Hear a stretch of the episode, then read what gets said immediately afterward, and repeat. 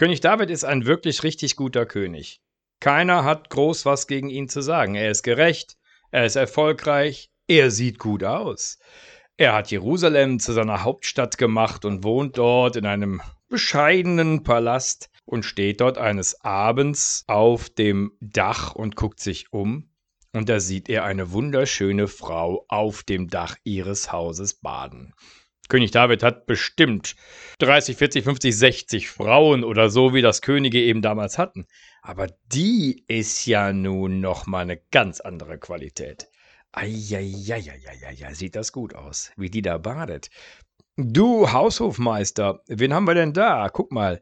Ja, äh, Majestät, das ist die Frau des Hethiters Uriah. Einer deiner besten Männer kämpft momentan gerade im Krieg für dich. Der Mann ist nicht da, der ist aber einer deiner besten Männer. Die implizite Warnung hört König David nicht. Er hört nur Gatte ging. Ähm, hol mir die bitte mal her. Ich möchte mal mit der reden. Der Haushofmeister gehorcht natürlich und König David lässt Batzeba kommen. Und die ist sehr geschmeichelt davon, dass König David sie kommen lässt und sie offensichtlich schön findet. Jedenfalls sieht es seinen Blicken an. Und sie lässt sich drauf ein und an diesem Abend landen David und sie im Bett. Wenige Wochen später lässt Batzeba dem König David die Nachricht zukommen, das, was wir da gemacht haben, ist nicht folgenlos geblieben. Ich bin schwanger. Ah ja, das ist ja jetzt peinlich für König David. Der Uriah kann ja nicht der Vater sein. Der kämpft ja in seinem Namen im Krieg, ist an der Front und zwar schon eine ganze Weile. Moment mal, wir machen das ganz geschickt. Wir lassen den jetzt mal kommen. Dann geht er zu seiner Frau. Also muss man schon sehr genau rechnen können, um die paar Wochen da zu merken. Bring bitte mal den Hethiter Uriah von der Front her. Der soll mir mal berichten, wie so die Lage ist. Ah, gut, also. Der Hethiter Uriah wird von der Front geholt und König David sagt: Na, wie steht's denn so mit den Kämpfen? Ja, sagt der Uriah, also gut, gut, läuft gut. Wir sind zufrieden, wir haben genug zu essen da, die Männer haben gute Stimmung, wir kämpfen jeden Tag. Ja, Mensch, Uriah, aber ist so ein Kerl nach meinem Geschmack. Alles in Ordnung. Na, dann geh mal schön zu deiner Frau und schön groß vom König David, unbekannterweise, nicht wahr? Ja, soll mal ähm, dir noch einen schönen Abend machen, hm? Uriah, weil du einer meiner besten Männer bist. Alles klar. So, und Uriah, der sagt, nee, das krieg ich nicht hin. Mich jetzt zu meiner Frau zu legen, während meine Kameraden draußen im Feld sind, nee, Ne, ich leg mich hier unten in den Palast zu der Palastwache, schön auf den harten Boden. So gehört sich das für einen ordentlichen Offizier. Nächsten Morgen sieht der König David den da liegen. Uriah, bist du nicht zu deiner Frau gegangen? Nee, König David, das meine ich. Meine Kameraden liegen hier, ich leg mich zu denen. Ah, Mensch, Uriah, du bist so ein Kalten. Hör mal, heute Abend trinken wir uns mal ein. Wir beide. Jawohl, wenn Majestät wünschen. Ja, sie ja mit so einem Kerl wie dir nehme ich auch mal gerne ein. Abends kommt Uriah und er wird ordentlich gebechert. Und dann sagt König David, oh, jetzt kiss er. Jetzt kann er aber nicht mehr. Und du, Uriah, geh mal schön zu deiner Frau. Die wartet doch schon auf dich, komm. Und Uriah in seinem Kopf hat trotzdem noch so viel Pflichtgefühl, nicht zu seiner Frau zu gehen, sondern sich da unten wieder in die Palasteingang zu legen und da zu schlafen. Nächsten Morgen wacht König David mit dem dicken Korb auf und sieht den Uriah da liegen. Das kann doch nicht wahr sein mit dem Typ. Der geht nicht zu seiner Frau. Jetzt langsam wird's schwierig. Am besten wäre, wenn der fallen würde. Aber warte mal. Vielleicht kann man da ja nachhelfen. Ich bin schließlich König! So, Uriah, mein guter Freund. Heute geht's zurück an die Front, ne? Du nimmst bitte hier die neuesten Anweisungen für meinen General Joab mit. Die gibst du ihm persönlich. Alles klar? Und Uriah kehrt zur Front zurück und übergibt Joab diesen Brief und da steht drin, der Mann, der diesen Brief übergibt, muss fallen. Lass ihn an der vordersten Front kämpfen und dann zieht euch alle zurück und lasst ihn da stehen. Hoho, denkt der Joab. Was ein ungewöhnlicher Befehl von diesem König. Naja, der wird schon seine Gründe haben, ne? Aber das geht so nicht. Der kann doch nicht einfach einer ganzen Kompanie befehlen, geht alle nach hinten und lasst euren Kameraden da vorne allein zurück. Das machen die doch nicht. Nein, nein, das ist zu auffällig. Müssen wir anders machen. Und Joab lässt die ganze Kompanie ganz nah an die Stadtmauer ranrücken, diese belagern. So nah, dass die alle in die Reichweite der Bogenschützen geraten und erschossen werden. Und dann meldet man König David, eine ganze Kompanie ist gefallen, ist zu nah an die Stadtmauer ran, ist erschossen worden. Was? sagt der König. Da ist doch. Ist er denn. Der Joab hat er wohl. Wie kann der denn eine ganze. Also, das gibt's doch gar nicht. So eine dilettantische. Joab! Komm sofort her! Joab kommt nach Jerusalem. Was ist da passiert?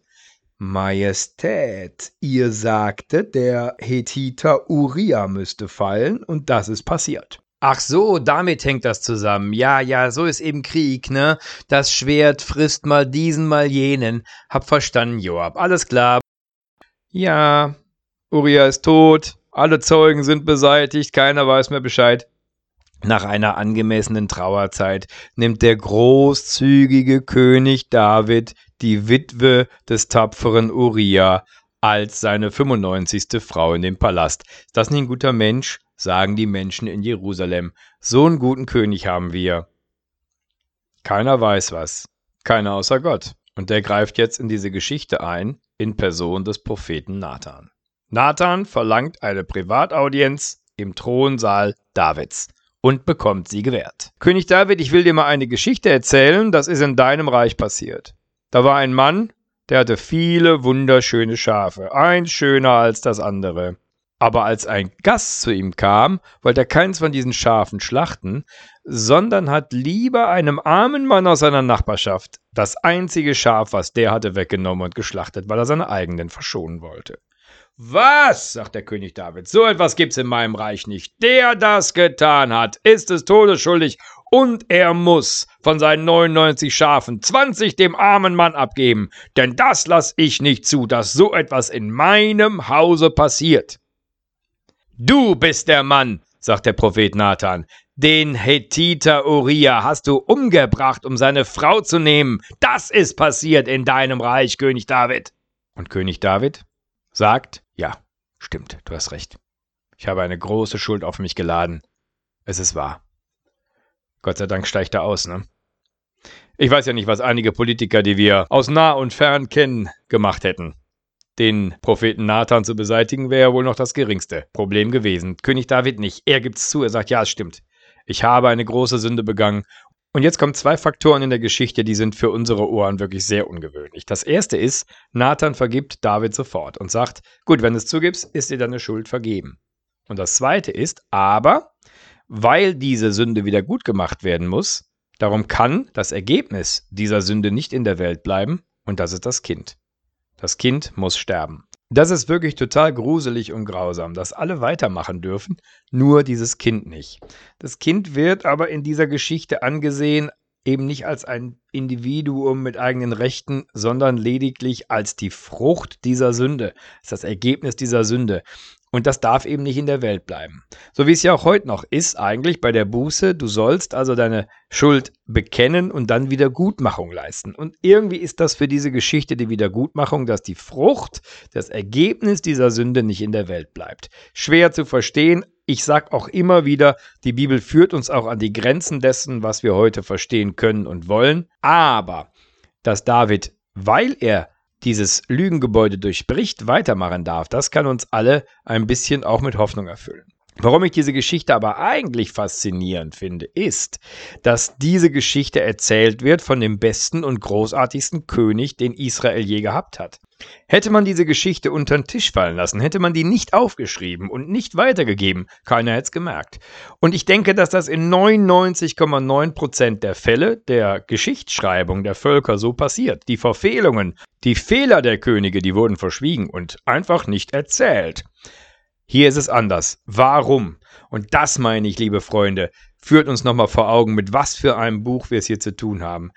Es ist das Buch vom Menschen. Es erzählt von dem Menschen als demjenigen, der Fehler macht, der Sünden begeht. Selbst der großartige König David ist davon nicht ausgenommen.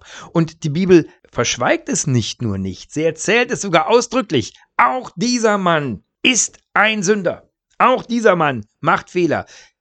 Und er darf dazu stehen und er darf aussteigen. Er darf sein Lügengebäude durchbrechen. Er darf neu anfangen. Ach ja, da können noch einige was von lernen. Ich persönlich übrigens auch.